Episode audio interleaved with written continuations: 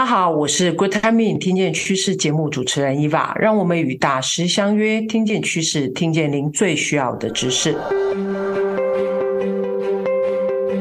所以，我们今天很高兴又能够再一次邀请 Sophie 老师来跟我们分享，所以我们再次用我们太毅最热烈的掌声，爱的 Super 来欢迎我们今天的 Sophie 老师。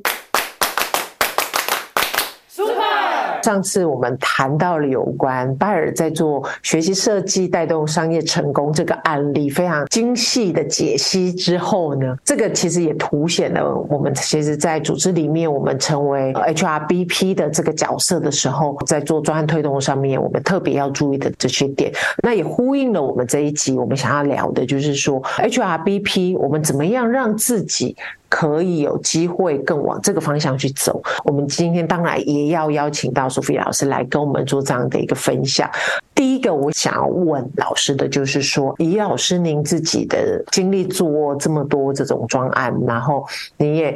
代打了很多像拜尔这样，感觉是你代打了 HRBP 的角色。您自己在这方面角色的转换的观察，就是过去传统 HR 跟现在这样的角色，为什么会越来越受到重视？您自己您的观察会是？我觉得是这样子的，是因为其实企业不断的在面对市场上很多的竞争的情况下，它会不断的要做一些组织的改造，对不对？组织变革，嗯，嗯，嗯，对。那组织变革的时候，不是只有业务端要变革。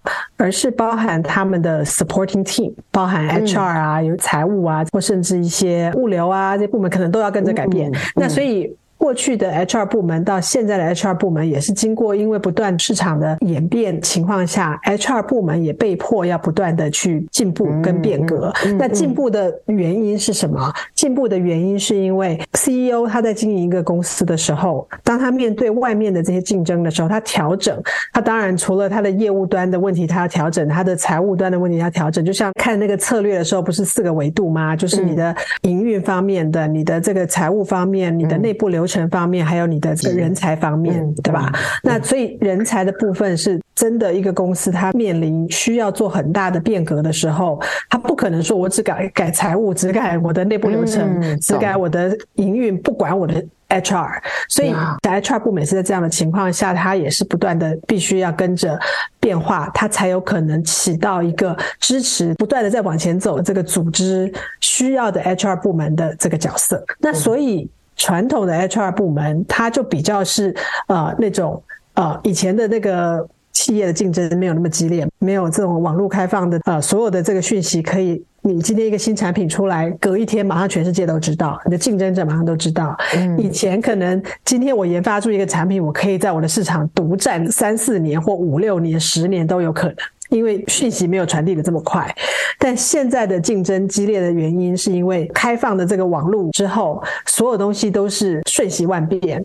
那也因为这样子，以前传统那种 HR，我就是负责帮你找人，然后找来的这个人呢，可以撑个五年、十年都不用变。那当然，他的工作就是真的就是 supporting the team。对吧？就是 support，你要找人，好，我就去帮你找人。你要找哪一种人，我就按照你要找去帮你找。嗯，但所以那个时候的 HR 他比较是老板叫他干嘛他就干嘛的角色。嗯，帮我把后方顾好，对吗？然后要要发薪水啊，要要什么保险啊、嗯、这些东西基本的行政。所以当时的 HR 部门比较是一个行政单位。嗯，那可是现在的。企业因为竞争日益剧烈，所以现在的 CEO、现在的 CFO、现在的这些公司，它需要的 HR 部门绝对已经不是那种行政方面的资源而已。嗯，所以你们，我相信你们应该也看到，有很多的 HR 部门的 recruiting team 可能外包了。嗯嗯，对吧？是。或者他的行政作业的部门可能外包了。Yeah。那但是他的 HR 部门留下来的人，一方面像 HR 的 head，他可能就变成是一个。做策略方面的人才策略的工作为主，嗯，嗯，那然后再来就是 HR Head、HRBP，他们的工作就变成是他必须要跟着业务端走得更靠近。嗯，他才有可能。例如说，以前的 HR，我可能就是我负责 recruiting，我整个公司假设有二三十个部门，你要找人都可以来找我。但是他现在，你就会看到越来越多的部门是哦，R&D 部门他有他的 HRBP，Sales 他有他的 HRBP，Marketing 他的 HRBP，就是要划分的更细了。嗯，因为当竞争越激烈的时候，你的人才要找得更清楚。嗯，这个是我们公司要的 marketing specialist 的样子。嗯，这个是我们公司要的，在这个行业里头的 R&D 人才的这个模型是要这个样子。所以为什么就比较要做得更细致了？变成你就会看到大的部门，它会有它自己的 HR business partner。呀，Yeah. 所以我简单的说，如果用一个形容的方式来看，过去的 HR 他就比较是做手脚的工作，老板叫你做什么就去做就对了。对，每年就什么时候我就要收回我的 performance review，什么时候我就要发奖金，什么时候就是就是做这些事，老板叫你做你就做。嗯，但是现在你看他那些原来手脚的工作都可以被取代，可以外包。对吧？有很多的外面的 HR 公司负责帮你招人，嗯，那 HR BP 的工作就已经不是只是在招人了，他是要去告诉外面外包的那家公司，我要招的人，我的策略是什么？嗯，我要怎么去找到我要的 marketing 的人？嗯，他要能够告诉要帮他去找人的做 screening 最前端去做海捞的那些 outsource 的那个公司，嗯，更清楚的人才模型是什么？哦，等于是现在能够留在 HR 部门的人，公司要用的是他们的脑，他们的专业。嗯 Yeah. 而不是像过去我叫你做什么，你就是听话去做就行了。现在是我希望你跟我一样坐在我们 C 级层主管的位置上，HR 的 business partner 也好，或者是 HR 的 director 也好，嗯、你必须要能够在会议当中也能够贡献你从 HR 角度来分析我们在人才上面我们有什么样的优势点，嗯、我们有什么地方是可能需要去调整。我们才有可能去执行你们业务端想要去落实的新的策略。嗯，所以这个是为什么？像在美国，我们看，我相信全世界应该都是这样。你现在如果说出去找工作，你说你是 HRBP、HR Business Partner，跟你是 HR Director、跟 HR Manager。HR business partner 的薪水是嗯，大概比这个 HR director 跟 manager 都更高的。哦，为什么？就是因为他出的是他的这个头脑，嗯、而不是手脚的工作而已，只是帮你去执行。老板叫我干嘛我就干嘛。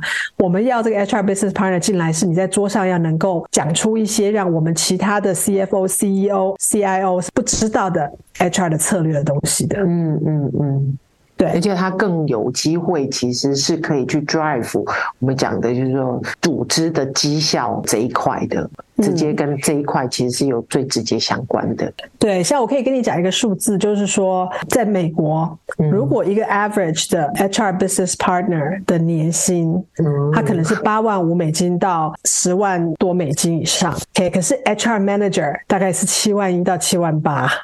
或者是五万三到五万八，如果是一个一般的 HR，他的薪水是比传统的以前的这种 HR Director、嗯、HR Manager 或 HR Specialist 薪水更高，嗯、就是因为第一个他必须不是只懂 HR，嗯、他还要能够懂业务。Yeah. 就像上次你访谈我很多的东西，你一直在问我说：“ 哎，你从 HR 跨到那个 training，跨到那个业务，真的是蛮恐怖的。”那所以也因为恐怖，所以我就会有我的价值，对不对？Uh, 我的我去谈的项目，我去谈的专案，对，人家别的纯 HR 的顾问公司谈不下来的，我谈得下来。嗯.就是因为 CEO 他跟我讲话的时候，他就听得出来，我不是纯粹的 HR。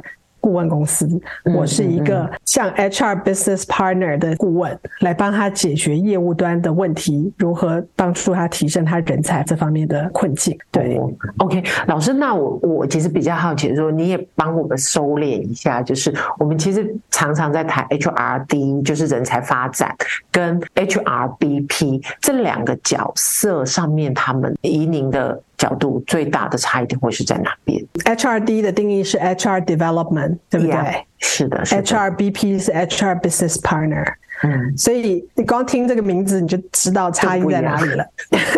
一,一个是纯粹是做 talent development。啊，HR development 对吧？Human resource development，HRBP 是 Human resource business partner。OK，所以后者会跟业务端要绑得更近，但是呢，它必须要有 HRD 的这个基础，嗯，再结合 OK business 方面的一些。经验，或者是能够跟 business 端的人合作.就像上一集我是不是有讲到，你今天去参与业务端或者是工程师的这些.假设你是在 engineering team 做 HRBP，嗯，嗯，那你去参与他们的会议的时候，他们讲的很多语言，你至少要能够也掌握一些，嗯，那他们问到你的 HR。Development 的一些话题的时候，你也要能够用他们 engineer 能够听懂的语言给解释清楚。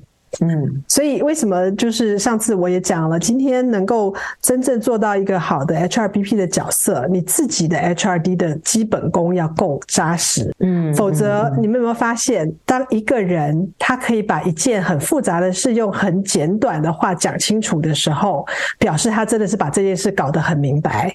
嗯，可是如果有一个人在讲同样一件事，他要讲十个小时，还是讲的让大家头很晕，那表示他自己都没搞清楚。呀呀呀！嗯嗯，对，所以一个好的 HRBP，他自己本身必须要先有一个扎实的 HR development 的一个基础呀然后他带着这个很扎实的基础。进入到跟业务端一起去开会商讨，怎么去用人才的这个角度去支持他们达到他们的这个 business 的这个 goal 的时候，你的脑子你才能够跟着他们的问题转，你知道吗？当他今天说我们的问题是出在这儿的时候，转过来问你说，哎，那你觉得你们 HR 可以怎么做？那这个时候你就不能说，那你觉得你要我怎么怎么做，而是你要直接就可以告诉他。我觉得这样听下来之后，你们现在目前最有问题的那个团队应该是这个团队。那这个团队可能再给我一点时间，我要过去参与他们的会议，然后跟他们的主管再去聊一聊，从当中我再去帮你了解更多目前他们在做这个工作的人，他碰到的瓶颈是什么。因为我担心可能是什么什么什么问题，但是我要去做个确认，就等于是有点像一个内部顾问，你知道吗？一个内部的 HRD 的顾问在那边。OK，对，但你也要听懂业务端的问题嘛，你才能够对症下药。OK OK，哇，好具体，好具体，有一些很具体的给 HR 一个路径。对，就是你自己至少要在 HRD 这个角色上面，至少先有一个完整的历练，而且你有好的能力养成。那我想问你，知不知道 HRD 的角色包含什么啊？老师，你真的，我真的被问倒了啊！因为因为我们学 HRD 的人知道 HRD 的角色是包含什么，所以这就是为什么我说我当时一开始回台湾做 training 的工作的时候，我的脑子已经很清楚，我现在是在做 HRD 的四个角色里面的哪个角色。OK，所以这是我们开宗明义开始学 Human Resource Development 的第一课，就是告诉我们。Human Resource Development 的角色包含四种角色。老师，我要洗耳恭听一下。OK，第一种角色就是 Training Assistant，啊，你就是做。比如说上课的时候在后面发讲义啊，帮忙那个 确定冷气要开好啊，大家中午要有饭吃啊。OK，Training Planning Assistant 这种工作。OK，那第二个角色叫做 Trainer。嗯，OK，Trainer，也就是说你今天可以站在台上也讲一点那个，例如说 Orientation，你也可以讲一个课，对吧？讲一下我们公司的文化呀，什么什么，你能够上台讲一个课，也就是说你也能够有能力的设计一个课程，不见得已经是非常专业的这种顾问。设计的课，但是你至少也有能力知道说哦，TTT 你也上过，你大概知道设计课程要注意什么，嗯，对吧？你可以跟外面的顾问公司一起去规划课程，所以这是第二个 trainer。嗯，好，第三个角色呢就是 training manager，你做到 training 部门的管理者，所以大部分都是你最好是做过 assistant，你做过 trainer，所以你今天才能够管理这个 training 团队。嗯，所以 training manager 的角色呢，他的工作除了管理之外，当然很重要，一个是 internal consultant 的角色，嗯，因为传统的 training manager，他事实上就可能是要帮助不同的部门了嘛，所以你就不会只是只是负责哪一个部门，你是跨部门都有可能会来找你一起开会，对吗？所以 training manager 他就已经变成是一个 internal 的 consultant 的角色，在 training 这件事情或 talent development 这件事情上的一个 manager 的时候，他就是 internal consultant。嗯嗯，好，那第四个角色就是 external consultant。哦，oh. 就是像我后来到 DDI 的时候，我做的就是 external consultant。嗯，所以当时我们在学这个专业的时候呢，在学校硕士学这个专业的时候呢，他就会告诉我们说，这就是你作为一个你想要做 HRD 的人，你要。你的职涯的路径，嗯嗯嗯嗯嗯，对，就是从 assistant，然后 trainer，接下来 training manager。那有些人，如果你还觉得你还可以再往 external consultant 走，internal consultant，有的人就是要看你个性了。你的个性是你喜欢变化，你喜欢做挑战的项目，那就可以去试试做 external consultant。但是如果你喜欢做不要太大挑战，你就可以做到 training manager、training head 就好了。OK，所以 external consultant 那个就是 HRD 的第四个角色，就是外部顾问了。哇，对，这个就是 HRD 的四个角色。那当然，如果今天有些人他可能做做过 external consultant，就像我，我后来做过 external consultant，我又跑回去 Tesla，我又跑回去 Disney，跑回去拜耳。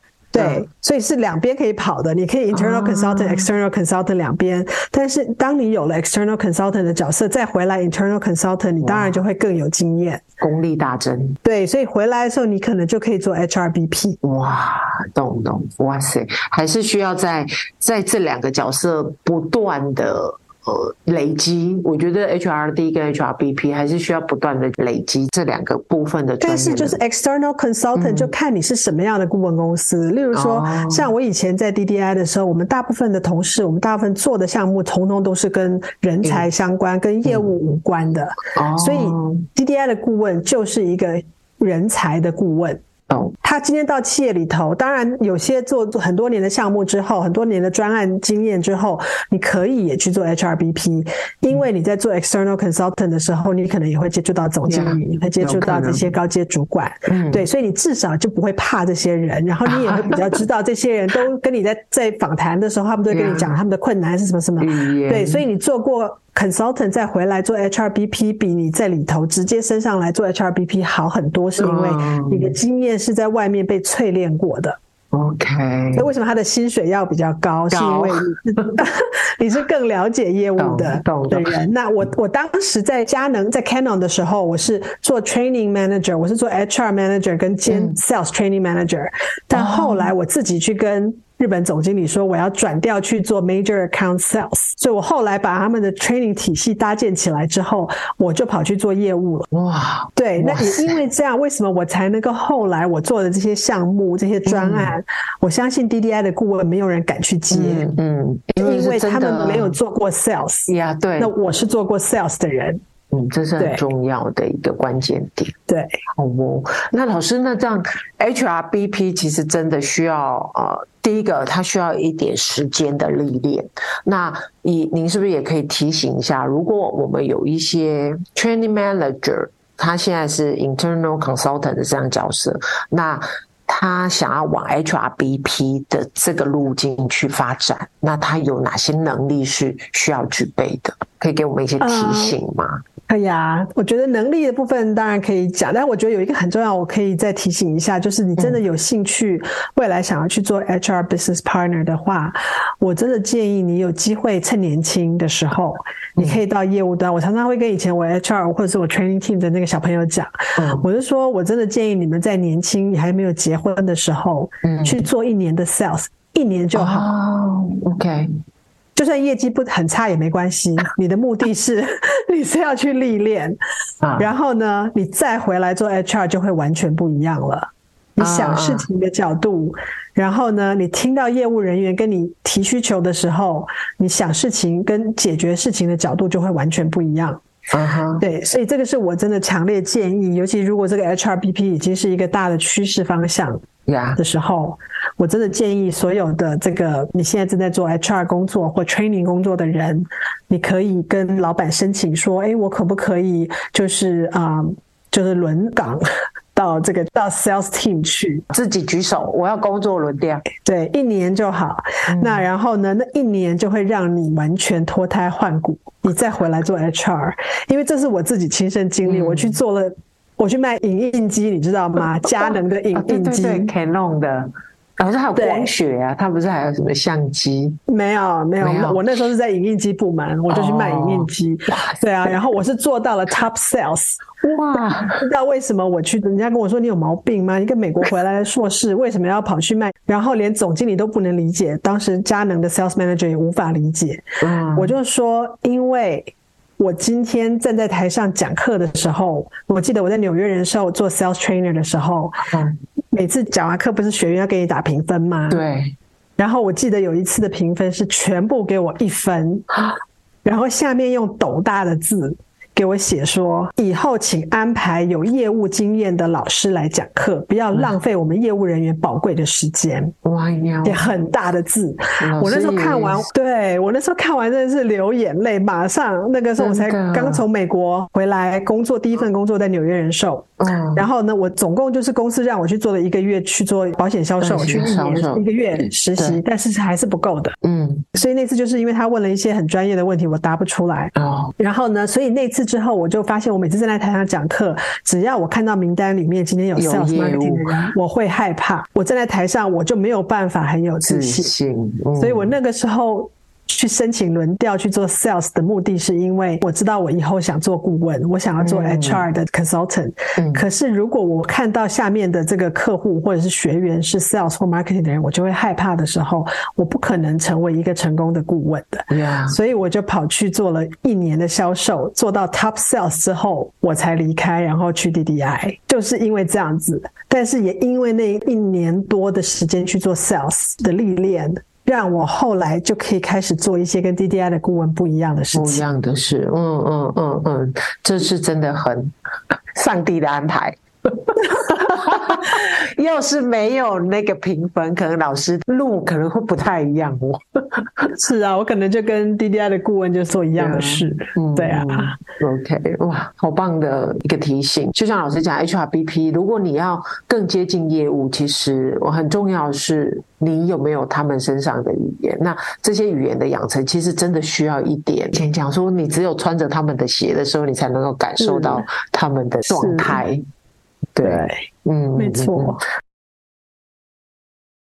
是，所以为什么一个好的 HRBP 他的薪资会比较高？真的，是因为他今天不只要有 training and development 这方面的专业领域，嗯、接下来他在人际互动的能力上也必须要是一个更进阶的能力。他对人的人际敏感度要比较高。嗯，那如果你今天是一个像以前的传统的 HR 部门，他有不同的角色，他有做 recruiting 的，他有做 compensation 就是做薪资的，他有做法规，嗯。然后他有做 training 的，嗯，还有做呃这个员工关系的，对，所以这五个不同的角色里头，做 training 的人跟员工关系的人或 recruiting 的人，因为他们的工作都是跟人接触比较多，对，所以这三种人未来往 HRBP 发展成功的机会也会比较大，嗯，因为你做定法规的或者是做 compensation 的，他们可能是对数字，他是对文字特别比较敏感有兴趣，他喜欢。比较安静的这种个性的人，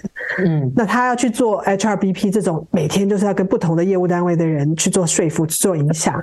他的个性特质就不太适合。啊，对，所以我自己个人是觉得，做一个好的 HRBP，你前提是你自己这个人是不是也是一个人际能力比较强，你对人比较敏感，你跟人互动的时候比较知道我如何在这种时候说什么话，对这种人要怎么去影响他，嗯，对，至少要愿意喜欢跟人互动，然后还要有胆，哦，对，要有胆识，对，哇，这很重要。要有胆识，所以为什么我说去做一下业务，你就会很有胆了？对对去做业务之后，那个心理素质就会自然提升很多，而且被拒绝也没关系，脸皮变比较厚。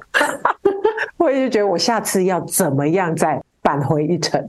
或者下可以下次我下次可以再怎么样持续的推动或前进这样，嗯，因为其实一个好的 HRBP 它就像一个好的 sales，你会发现，对对，有很多共通的地方。我自己刚刚就想说，哎，从需求的 problem 对不对？就这个这个需求的确定，其实很多就是跟业务的我们在跟客户做需求探寻的面向，其实就很。很像，然后每一个提案的说服成功，就像销售 提供给客户的方案，我要怎么样跟他在这个过程中一步一步的取得更多的认同跟共识，然后要怎么说服他接受这个方案？嗯，真的，所以 HRBP 也要来上一下销售课程，老师。老师，对，哎，对耶，老师，那这样你有没有成为 HRBP？刚刚老师提到这些能力的养成，或者是说我想要做成为 HRBP，那我我如果有一些外部资源，就是因为我知道老师您自己有一些这方面的一个系统化养成的这个资源，那老师可不可以跟我们谈一下您在做这种过去你在做这种系统化养成的培训的上面，你会怎么来进行？当时其实弄出一个这样子的这个内容，是因为我当时在中国，在那时候在凯洛格做咨询总监的时候，嗯嗯、经常会要去做一些说明会啊，做一些那个 presentation、嗯。然后呢，那次刚好我忘记是什么哪一次的这个环境下，他们要我讲这个话题，嗯、所以呢，我就讲了一个与时俱进的人力资源单位。那然后呢，在讲这个这个话题的时候呢，我就开始去分析，到底今天一个好的 HRBP，它为什么可以是一个好的 HRBP？那上次我记得访谈当中我有提到说，其实一个好的 HRBP，它就是一个桥梁，你知道吗？HR 跟业务单位的桥梁，嗯，你必须要能够说两种语言，一种是 HR 的语言，一种是业务端的语言。那所以大部分的业务人员、业务单位的人，他们都不懂 HR。那可是刚刚说了，你如何让你负责的业务单位的人能够听懂的语言说清楚，你这个 HR 到底在干什么？你这个 HR 部门、HR 策略这样做有什么好处？你能不能用业务人员听得懂的语言来讲清楚这些事？所以当时那次的分享当中，我就讲了一个叫做影响组织绩效的五大人才系统。嗯嗯，因为对于 HR。部门来讲，我们以前不太关心组织绩效，不管组织的业务业绩，对不对？那这是业务单位的事。对。但当你变成 HRBP 之后，你的脑子就经常要想一件事：我今天这个 HR，我还可以在这边有一个工作，是因为公司觉得我这个角色是可以帮助组织达成他们的组织目标，提升他们的组织绩效的。嗯，OK。所以当你今天是这样子 HRBP 的时候，你能不能讲清楚？好，那我们公司里头目前有一些人才的一些机制，是。那这些人才机制跟组织绩效有什么关系？好，所以这个就是，例如说我们大家都知道的招聘，这是其中一个人才系统，嗯、对吗？你要招人，他们一定是知道要找 HR，那要找什么样的人？你这个人才策略是什么？这个就是第一个很重要的人才系统。那你的招聘的流程，你 interview 的 process 是什么？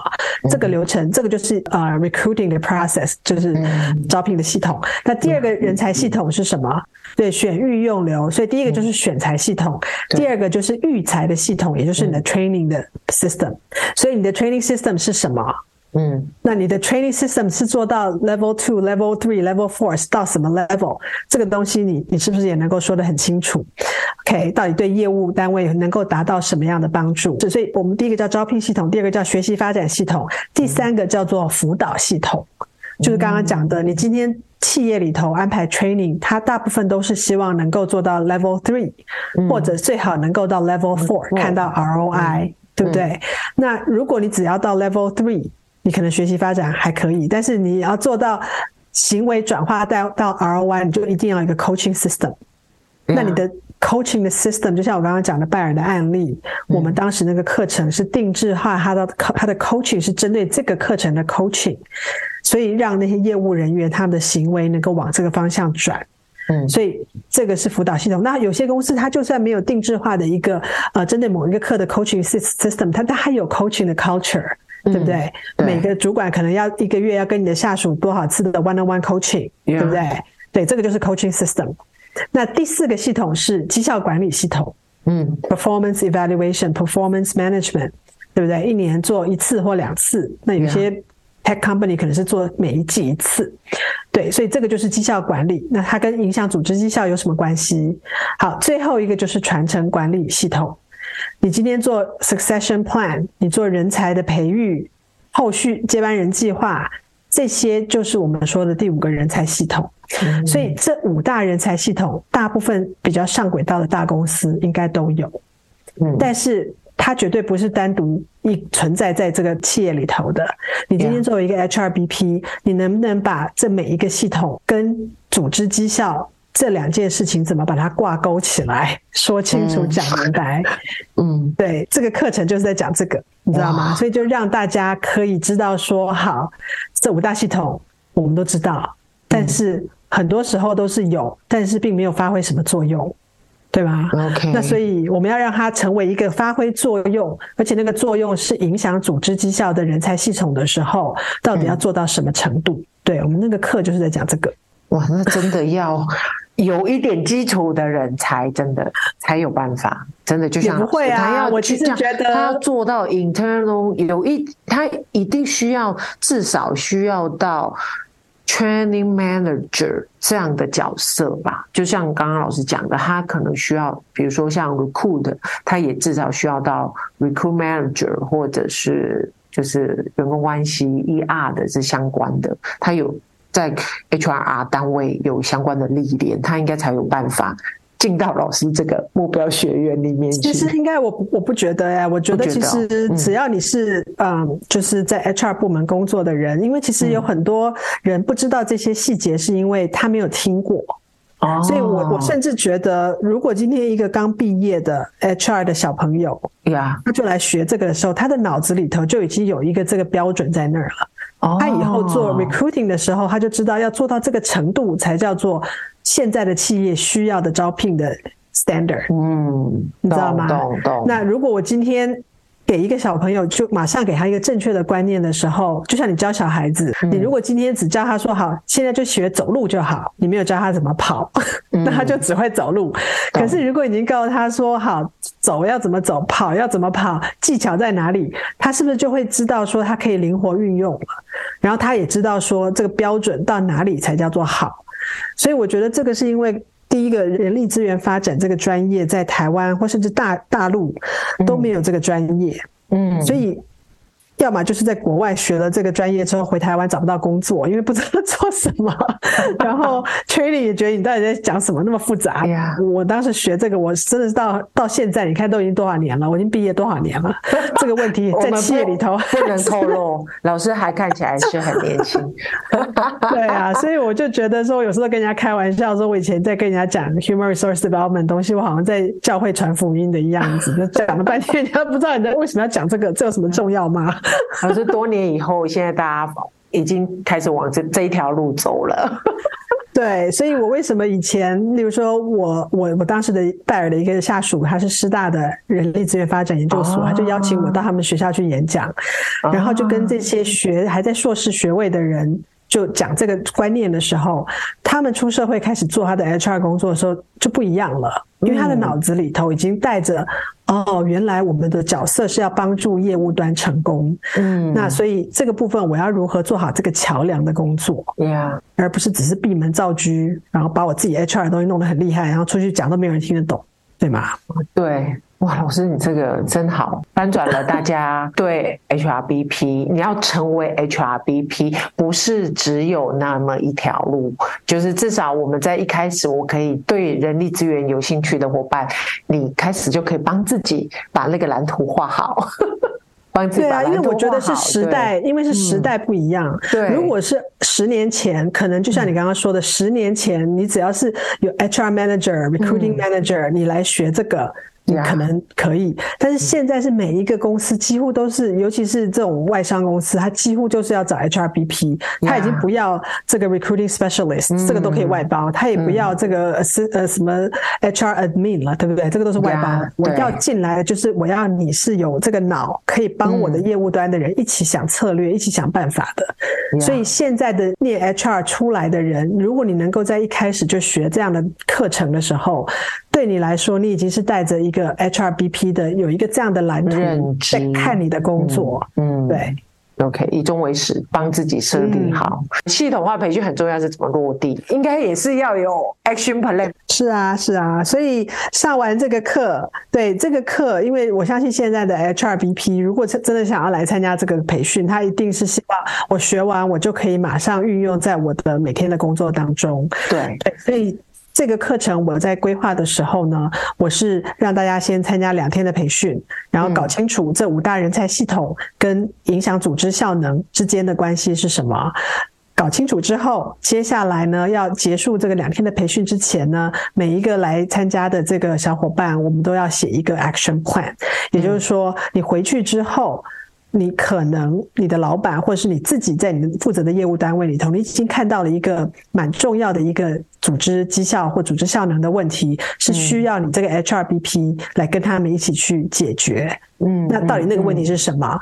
就会让你把它写在你的 action plan 里面。到底是什么样的一个困境？那现在的情况是什么？那你学了今天这个培训的内容之后，你回去之后，你想要去采取行动去做的事情是什么？例如说，你可能要去跟你的这个呃业务单位的负责人去 propose 一个什么样的一个想法？嗯，OK，那所以这个 action plan 就是把这个部分把它呃写下来之后呢，那我们这边能够提供的，我能够提供的服务就是或辅导。就是刚刚讲我们学完之后就是要辅导，辅导之后行为才会改变。对.所以我们这边能够提供的就是写完 action plan 之后，你回去是不是要跟你的老板去 propose？你要去跟你的业务单位的人去讨论。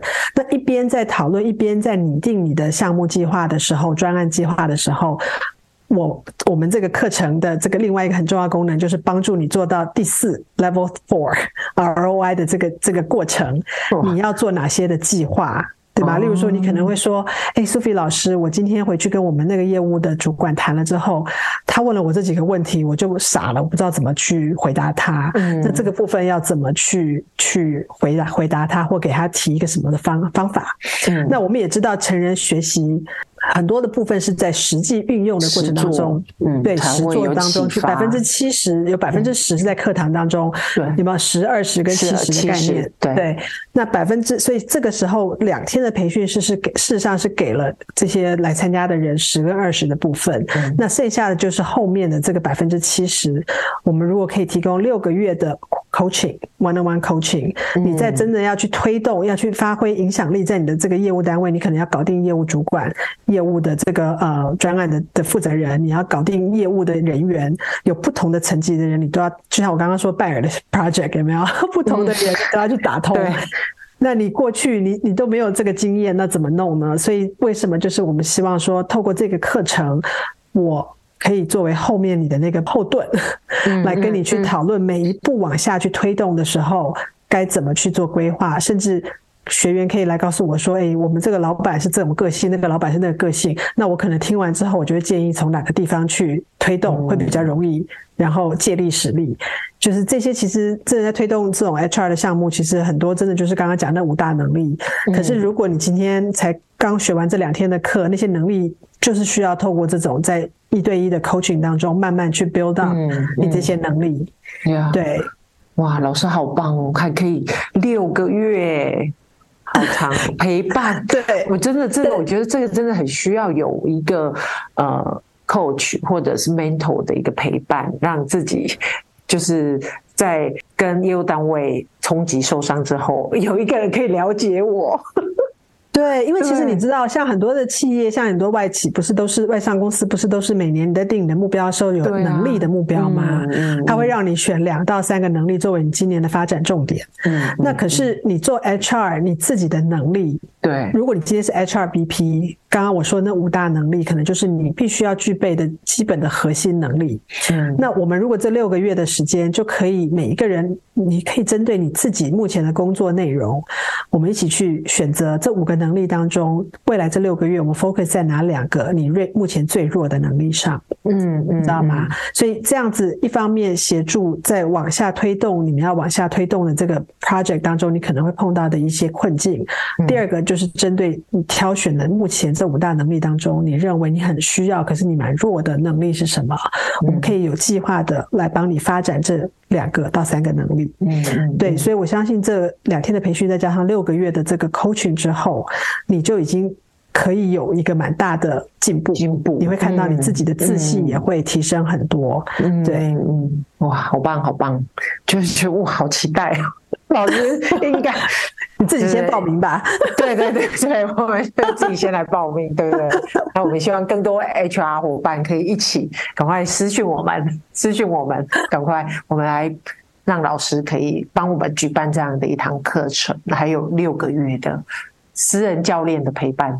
哇，这个真的太棒了！好，谢谢老师刚刚后端的这个提醒哦。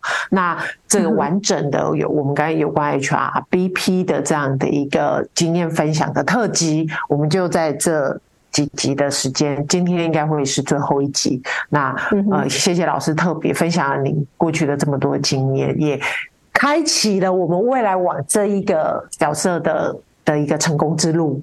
对，那也希望能够 真的。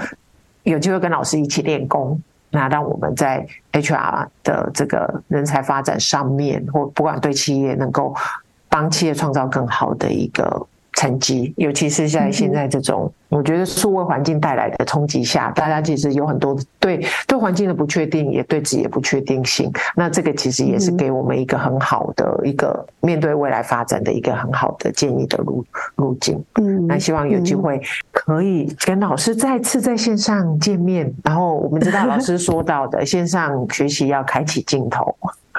就可以看到老师的真面目了，他就多了听到好听的声音，还可以看到老师的真面目。那希望真的很快有机会可以再次见到老师。那真的是非常谢谢老师这些时间的参与。不会不会，也很高兴你们让我有机会回忆很多过去做过的事情。谢谢老师，谢谢。好哦，那老师，我们这一季的特辑就到这边先告一段落。好，老师，谢谢我们下次见，辛苦你了。不会，谢谢老师，下次见。好好，拜拜，拜拜。